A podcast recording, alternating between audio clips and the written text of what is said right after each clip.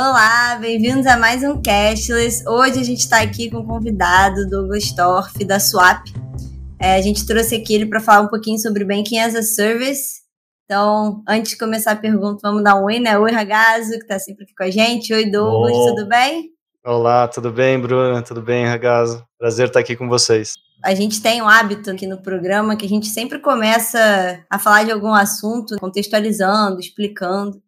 E aí a gente sempre faz essa primeira pergunta, né, do, do que que é. A gente até chegou a falar em um episódio sobre Banking as a Service, explicou brevemente o conceito, mas aí trazendo para a prática, a gente queria alguém que conseguisse ele estar tá com a mão na massa fazendo o negócio.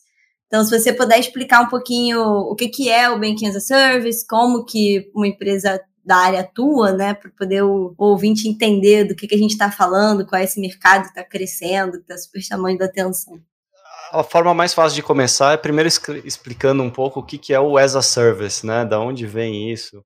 Bom, isso nasceu lá atrás com software as a service, onde tradicionalmente as empresas compravam, né? Ou as pessoas ainda compravam é, licenças de softwares e instalavam aquilo na máquina delas dentro de casa. E esse era o padrão. E aí surgiram empresas que começaram a oferecer esse modelo de software as a service, onde os usuários deixavam de comprar o programa em si, passavam a comprar o serviço que aquele programa prestava. E aí, quando você extrapola isso para o Banking as a Service, a gente, o que a gente tem é que, tradicionalmente, para você oferecer um produto bancário, uma transferência bancária, um pagamento, um, um depósito, uma compensação de um boleto e todos os outros possíveis serviços bancários, você imagina, você tinha que ir diretamente ao banco, né, para você conseguir adquirir aquele serviço, é, ou para você mesmo ou em nome do teu cliente. O Banking as a Service, na verdade, ele cria uma extrapolação desse conceito de, do as a Service que eu comentei, e você começa a ter acesso a esses serviços bancários por serviço, de forma que você consiga repassá-los aos seus clientes.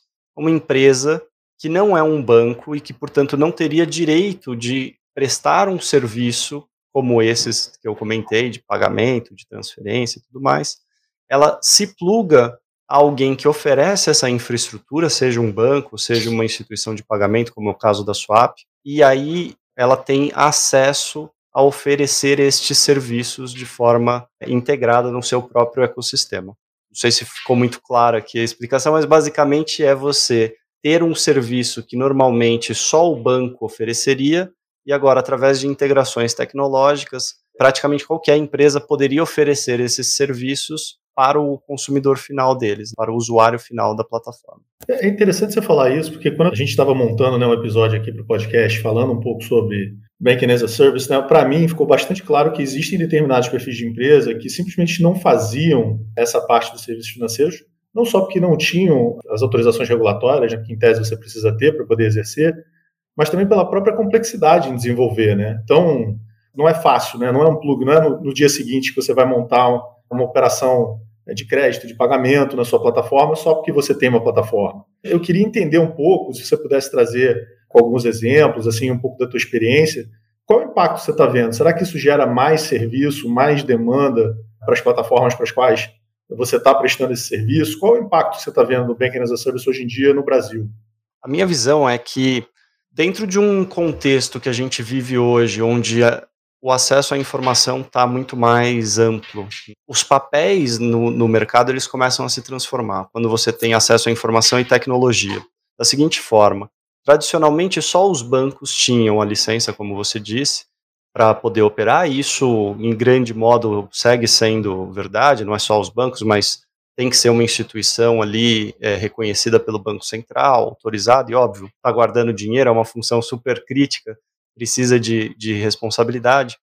Mas, tradicionalmente, essas instituições eram as únicas que tinham acesso à informação do usuário e tinham o relacionamento com o usuário de tal forma que se criava uma relação de credibilidade aqui, onde essas instituições eram exclusivamente autorizadas, tanto pela regulação, mas também pelo próprio usuário, a segurar o seu dinheiro e a transitar essa informação de pagamento, né? Então, você lá atrás, você não confiava que qualquer um pudesse fazer isso por você, você precisava é, ali do carimbo de uma instituição como um banco.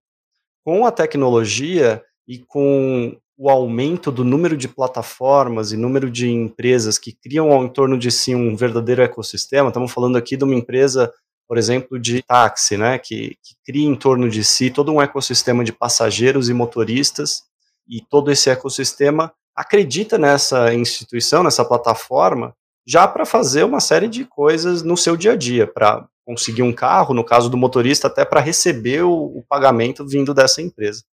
Conforme você vai tendo essa mudança conceitual, onde eu não preciso mais acreditar só num banco, eu posso, tem outras instituições, outras empresas, outras plataformas que eu acredito, com a qual eu me relaciono no dia a dia, que já tem informações detalhadas sobre quem eu sou, meu modo de consumo, de onde eu venho, para onde eu vou, você começa a ter uma descentralização também do, dessa questão de movimentação financeira. Eu começo a acreditar nessas institu outras instituições, nessas outras empresas, para que elas também tenham esse acesso à minha, minha vida financeira, não só a minha vida no dia a dia ali de pegar o carro de um lado para o outro.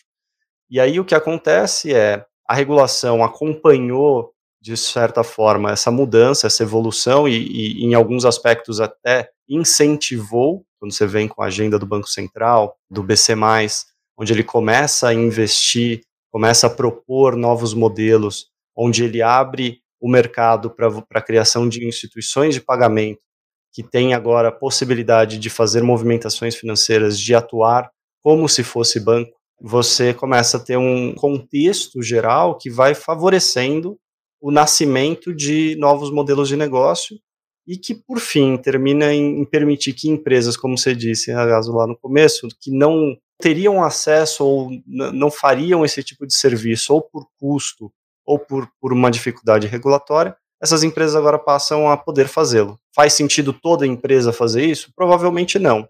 Mas certamente muitas empresas que sim têm legitimidade para fazer esse tipo de serviço, que antes não era acessível, tanto por regulação quanto por custo de integração, e que agora é, né, na medida em que você tem empresas que estão fazendo justamente o serviço de Banking as a Service, é o que a Bruna perguntou, que é oferecer essa possibilidade de qualquer empresa virar, entre aspas, um banco de forma muito simples, né? Poder se plugar de uma forma muito eficiente, tanto em termos de tempo quanto em termos de capital, e também ter toda a, a segurança regulatória por trás para que isso possa funcionar sem, sem gerar um risco no sistema financeiro como um todo.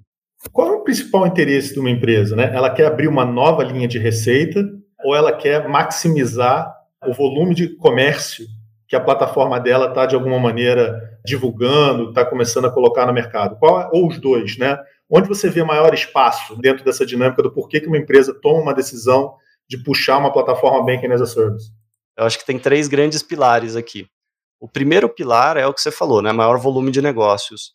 O que eu chamaria de acesso à plataforma, né? Pagamentos e serviços financeiros, de uma certa forma, te abrem muito mais possibilidades de negócio quando você consegue controlá-los.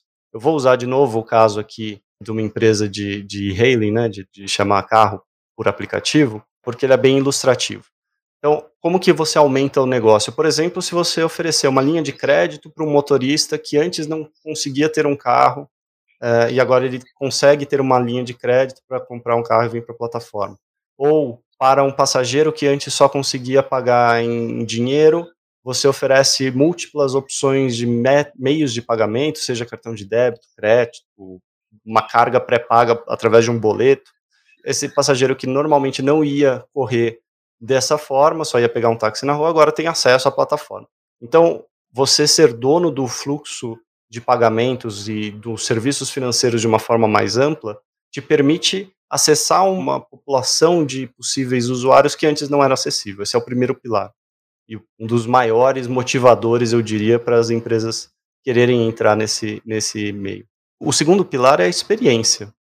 Pensa a primeira vez que você saiu de um carro sem ter que pagar pela corrida, o quão transformacional isso foi, versus a experiência que a gente tem, por exemplo, quando vai almoçar com o time no, na hora do almoço ali no trabalho.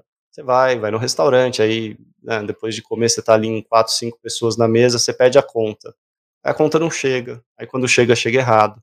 Aí no meio do caminho ainda o, o garçom te pergunta, se quer o cafezinho? Não quer? Aí fica na, na, naquele vai, não vai. Aí veio finalmente a conta certa. Depois você tem que pedir a maquininha de novo, aí vem a maquininha.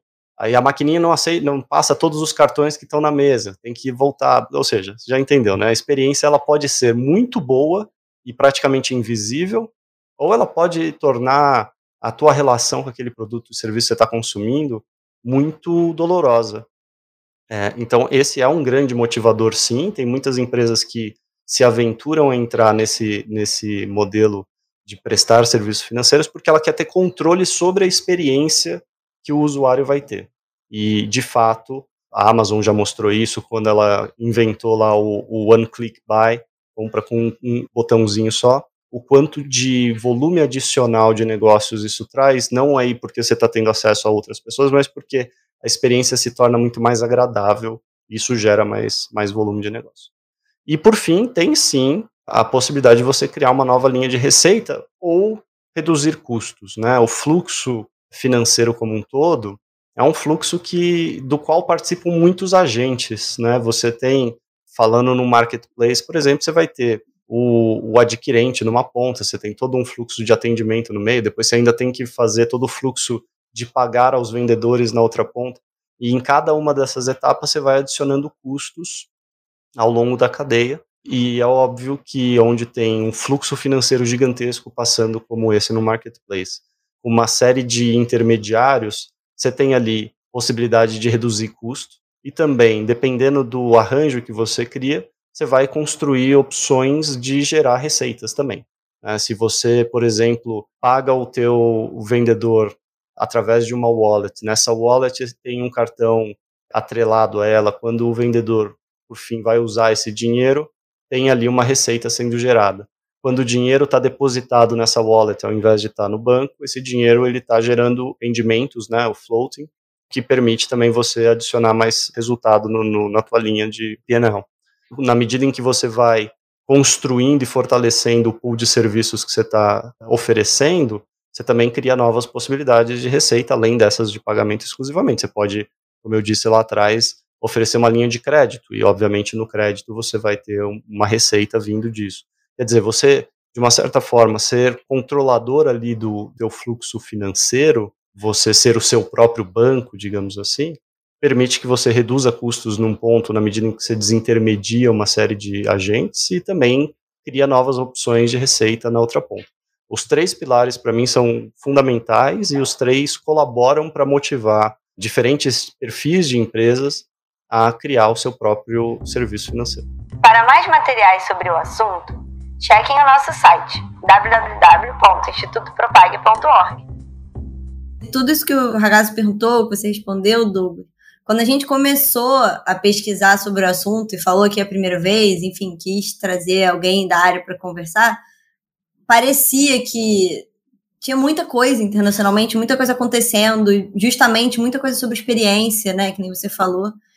Então, a gente identificou que realmente não era uma coisa pontual, né? Que era uma coisa mais de tendência internacional que estava acontecendo. Quando a gente pensa né, em uma tendência internacional, que o Brasil está participando também, a, a, pergunta que vem direto na cabeça é: e agora, né? O que, que a gente pode esperar do mercado para frente? Onde o Brasil se encaixa nesse movimento, a própria swap? Então, assim, para onde está indo, né? A tendência é cada vez mais no sentido da descentralização.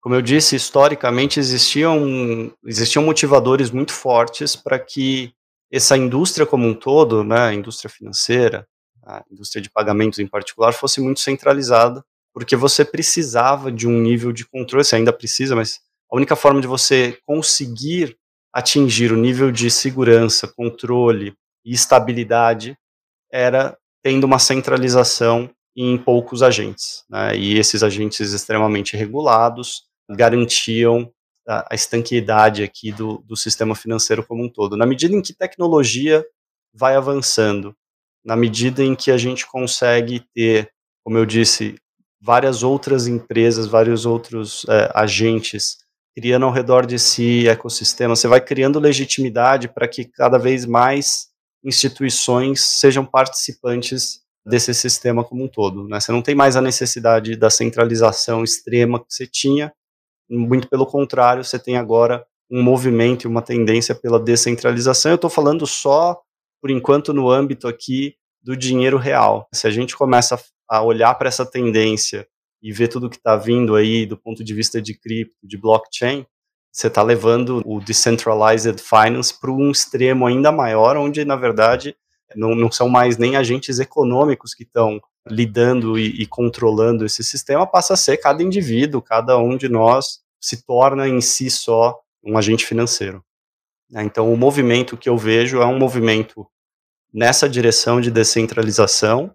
O que a gente está vendo é uma migração, obviamente, gradual. Primeiro, o primeiro passo dessa descentralização é sair só de instituições financeiras acreditadas para uma série de empresas que têm legitimidade de lidar com o serviço financeiro pelo tipo de relacionamento que ela desenvolveu com seus clientes, seus usuários, e no limite sai da mão também dessas empresas e se torna uma coisa autogerida. Esse já é um pouco mais de, de ficção científica, vamos dizer assim, mas está acontecendo no mundo todo, a gente vê esses movimentos, cada vez mais cripto deixa de ser é, um potencial e passa a se tornar, de fato, um mecanismo existente e válido. Bom, vale dizer, né, os volumes gigantescos que já estão sendo transacionados em Bitcoin, Ethereum e outras moedas, os movimentos dos próprios bancos centrais de emitirem as suas moedas digitais, e em cima disso tudo, que se vê globalmente,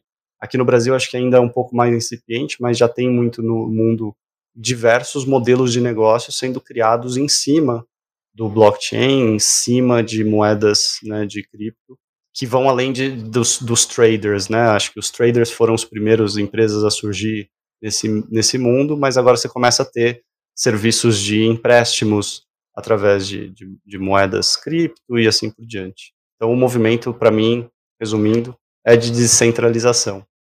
Acho que, para mim, uma das maiores surpresas nos últimos, nos últimos tempos tem sido ler e entender um pouco sobre uma solução que, para mim, era algo totalmente trivial, que agora virou né, um dos modelos de serviço, que é o Buy Now Pay Later, que eu vi que vocês oferecem. Então, isso para mim, o Buy Now Pay Later, para mim, era, era o crediário, né, o ponto clássico que a gente via em Casas Bahia, Ponto Frio, né, era um negócio totalmente brasileiro, e de, de repente eu começo a ver isso em leituras internacionais, modelos de negócio sendo montados a partir de soluções de Buy Now Pay Later, que para mim é um nome chique, né, desse crediário, e agora essa digitalização do crediário. Você consegue me explicar um pouco por que, que esse movimento se transformou em algo tão importante e onde que ele se encaixa dentro desse modelo de plataformas né, de prestação de serviços financeiros digitais? Eu vou fazer o link com o ponto que eu estava dizendo agora há pouco. Né? Para mim, o, o grande motivador disso é a descentralização que está ocorrendo no, no mercado como um todo. Por quê? Quem era que podia dar crédito antes? Só o banco. Quer dizer, o banco na figura ali de eh, emissor dentro de um arranjo bandeirado. Ou você ia lá diretamente no banco e tomava crédito, pedia um empréstimo para você poder fazer uma compra que você queria. Isso é um modelo, é um modelo que funcionou e que perdurou até agora, mas que tem uma série de limitações, né? Uma coisa é eu oferecer crédito para Bruna como um todo. Bruna vai lá, bate na minha porta e pede 10 mil reais emprestado. Isso tem um perfil de risco. Outra coisa é a Bruna falar assim: olha, eu quero comprar uma passagem, né, um pacote de viagens que custa 10 mil reais, que vai acontecer daqui 12 meses, mas eu preciso começar a pagá-lo agora, porque senão eu não vou viajar com a minha família. O perfil de risco é completamente diferente. Né? E, e, e, os bancos tradicionalmente não estão prontos para analisar isso, eles estão prontos para analisar a Bruna e qual é o perfil de risco da Bruna. O que começou a acontecer no mundo foi justamente o fato de que várias outras empresas surgiram entendendo essa diferença de risco de, de perfil de crédito e falaram: puxa, se a Bruna vier aqui me pedir dinheiro para comprar uma passagem de final de ano para viajar com a família, eu sei que ela vai pagar, porque primeiro ela vai ter que pagar tudo quase antes de consumir a viagem. Segundo, que a viagem é algo que ela quer fazer, é muito pouco provável que ela vá pegar esse dinheiro e simplesmente sumir. Né? E na verdade eu não estou nem dando para a Bruna esse dinheiro, eu estou pagando direto o lojista que está vendendo, né? A agência de viagem que está vendendo.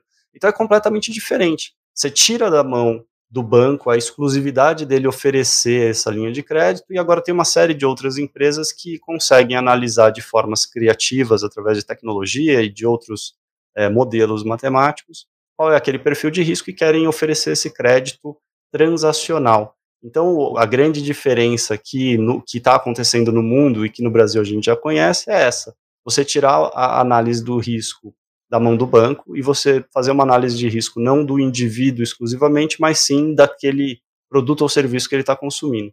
No Brasil isso já acontecia, você tem toda razão, concordo contigo. O crediário era isso. Porque quando você ia lá na Casas Bahia e queria comprar uma televisão parcelada, o risco que ele estava analisando era esse, né? O risco de você comprando uma televisão que você vai pagar por 12 meses, é, de você não pagá-lo ao longo desses 12 meses. Mas ele já sabe que se você comprou a televisão, você provavelmente vai querer voltar e comprar a mesa do jantar, depois você vai querer comprar o armário e assim por diante. Então, o, o, o contexto global que está acontecendo é esse, está se descentralizando a necessidade, né, a habilidade de oferecer crédito, e aí esse é o famoso Buy Now Pay Later, porque você tinha muito poucas opções. Ou você ia no banco e pedia o dinheiro emprestado definitivamente, ou você passava um cartão de crédito que tem taxas caras e que uma parte muito grande da população nem tem acesso. Só para complementar essa tua explicação, o que para mim era muito interessante relacionado à forma como as pessoas compravam, e isso eu estou falando do ponto de vista físico, tá? Ainda estou falando de retail físico era uma maneira de você não perder também a compra de impulso, né? O sujeito não ter que ir a um banco, pegar um crédito para poder depois voltar à empresa e efetivamente conseguir fazer o pagamento. Então, assim, você vendo isso ainda pelo ponto de vista da plataforma, você maximiza essa compra por impulso, a pessoa não sai daquele ciclo, ela não tem né, todo o custo e a dor de pegar o, o crédito para poder fazer aquele movimento, até porque muito provavelmente só para fazer aquela compra ela não vai fazer isso, né? Tem que ser uma solução integrada para que ela possa ter essa dinâmica, essa rapidez e essa comodidade, né? Por falta de uma palavra. Você vê isso dessa maneira, indo por esse lado também? É um pouco esse teu sentimento como oferta de produto ou não? Você vê de uma forma diferente, ou talvez mais macro, Buy Now Pay Later? Tem sim a questão da conveniência, mas uh, o que eu tenho visto muito, especialmente lá fora, que se usa muito como argumento de venda e que quase todas as, as reportagens tocam no ponto de transparência. A pessoa que está pegando o crédito pelo Buy Now Pay Later, ela sabe muito melhor quanto que vai custar aquilo, e também não é uma invenção nova, né? É apenas 12 prestações de 12,99. Você já sabe de antemão quanto que aquilo vai te custar, é muito mais transparente para o usuário, e em geral mais barato também, uma linha de crédito mais barata, porque como o risco avaliado é o risco transacional, obviamente isso se reflete num, num custo menor. Então eu acho que os usuários que estão consumindo esse modelo de, de crediário, estão fazendo muito por essa questão de transparência e custo, mas óbvio, tem a questão de conveniência também e de impulso, como você falou. O que tem acontecido olhando para o mundo, eles descobriram o fenômeno, né? a possibilidade de serviço. A gente aqui está descobrindo a digitalização desse serviço, o fenômeno em si a gente já conhecia. Então, considerando essa diferença de contexto, como a gente pode ver o avanço dessas soluções? Tem espaço para o Brasil se consolidar nesse mercado aproveitando essa, esse histórico de modelo físico ou não? Ou o fato de ser uma coisa digital muda o suficiente para mudar a situação do Brasil ali no mercado? Traz alguma diferença ou não? A grande questão do crediário no modelo brasileiro é que ele é analogamente aos bancos, né, ele é centralizado. Quem pode dar o crediário é só o próprio lojista, porque ele é quem conhece o perfil de compra daquele, daquele usuário e é ele que está assumindo ou não o risco. E historicamente a gente nunca teve um modelo de crediário que fosse um agente externo fazendo esse crediário para o usuário. É a Casas Bahia dando crédito para o cliente que entra nas casas aí. A Magazine Luiza dando crédito para o cliente que entra na porta da Magazine Luiza. O que a gente está vendo com o Pay Later é que você tira da mão do lojista essa exclusividade, digamos assim, você passa para outras empresas que estão trabalhando muito mais no ponto de realmente conhecer financeiramente a vida daquele usuário e, e, oferecer um produto diferenciado do que do próprio lojista. E aí, nesse contexto, a gente ainda tem uma tensão que é, se está na mão do lojista, né, os grandes varejistas eram quem dominavam isso daqui, obviamente ele tem um interesse reduzido em permitir que múltiplas opções de pagamento se integrem ali no, no checkout dele e ele vai perder esse dinheiro. Então existe uma barreira de entrada muito grande. Existe uma barreira tecnológica, uma barreira de negócios, de integração realmente. E modelos como a gente vê lá fora, é, você pega uma firm, por exemplo, o modelo dela é ela se integrou no checkout dos lojistas como uma das opções de pagamento, mas isso se deu lá de forma muito mais tranquila, porque os lojistas lá nunca fizeram isso. Aqui no Brasil, existe uma barreira porque os lojistas fazem isso, eles, é um produto deles, então está concorrendo com eles. E aí entra até um pouco a solução que a gente pensou, que é uma solução que ela ultrapassa essas barreiras impostas pelos varejistas, na medida em que a gente permite o nosso cliente, que é um cliente que quer oferecer essa, esse produto de Buy Now Pay Later, ele cria um cartão virtual, entrega esse cartão virtual na mão do usuário que vai usar esse cartão para fazer a compra na, no lojista. Então, para o lojista, ele não sabe é, de onde está vindo essa compra, só sabe que tem um, um cartão de crédito válido. Para o usuário, ele tem os benefícios do Buy Now Pay Later, sem estar associado exclusivamente com um, um, varejista, né? E assim ele vai criando o histórico de crédito dele com essa empresa que está oferecendo o Buy Now Pay Later e consegue ter o, o melhor dos dois mundos, digamos assim. Eu queria te fazer uma pergunta que ela tem dois ângulos que, a meu ver, eles são complementares, mas a maioria das pessoas enxerga de forma bem vertical cada uma delas. A gente tem visto vários movimentos do governo para tentar aumentar a competição no mercado. Né? Então você vê o próprio Pix tentou brigar contra as tarifas, você vê o Open Banking que está no meio do caminho, mas é algo que está voltado para você conseguir democratizar um pouco mais o acesso a essa informação. Ao mesmo tempo, a gente viu no meio do caminho a tecnologia, você mesmo falou, né, com o DeFi, dando uma quebrada nesse ciclo, né, acelerando um ciclo de competição. Então, para mim, acho que tem dois lados que eu queria te ouvir. O primeiro, que você acha que medidas regulatórias podem ser utilizadas para poder acelerar o processo de competição? Isso de um lado. E do outro lado, para uma empresa sobreviver nesse ciclo de competição, que nem sempre é estimulado pelo governo, mas que agora talvez tenha saído do controle e que tenha um movimento, uma velocidade muito grande, o que, que as empresas têm que fazer para saírem vencedoras desse processo? A regulação ela tem que estar a serviço da evolução. Eu tenho certeza que o nosso Banco Central ele tem uma agenda extremamente positiva e que tem sido muito produtiva nessa direção, né? Basta ver que hoje a gente já tem bancos digitais, nativos digitais, que são tão valiosos quanto muitos outros bancos tradicionais. Isso se deve, sem dúvida nenhuma, a essa agenda positiva do Banco Central, que através de regulações pró-competição, pró-modernização do sistema financeiro, permitiu o surgimento desses inúmeros modelos de negócio. Óbvio que quando você tem um boom tecnológico de inovação sistêmica, como a gente tem visto, é difícil que a regulação consiga avançar na mesma velocidade, ou até que todos os efeitos que a gente esteja vendo tenham sido previstos quando a regulação foi criada.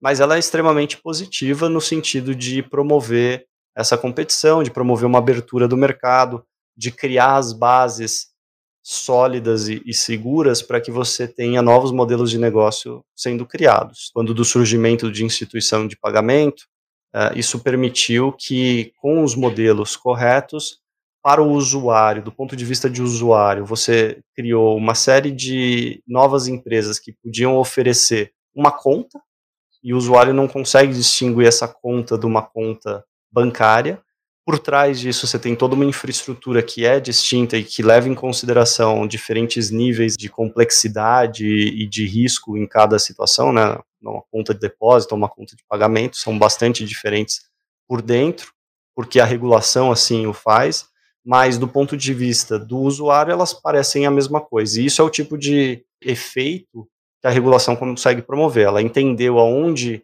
que estava de fato uh, o mecanismo ali para gerar competitividade e atuou nesse mecanismo de forma a trazer segurança para o sistema, mas também essa competitividade. No momento em que ela criou essas contas que são absolutamente indistinguíveis do ponto de vista do usuário, a briga passa a ser pelo serviço você está oferecendo, pela qualidade do atendimento, pela qualidade daquele produto que você está colocando na mão do usuário e não necessariamente pela restrição, né, ou pelo acesso restrito que algumas poucas instituições podem ter um sistema ou outro.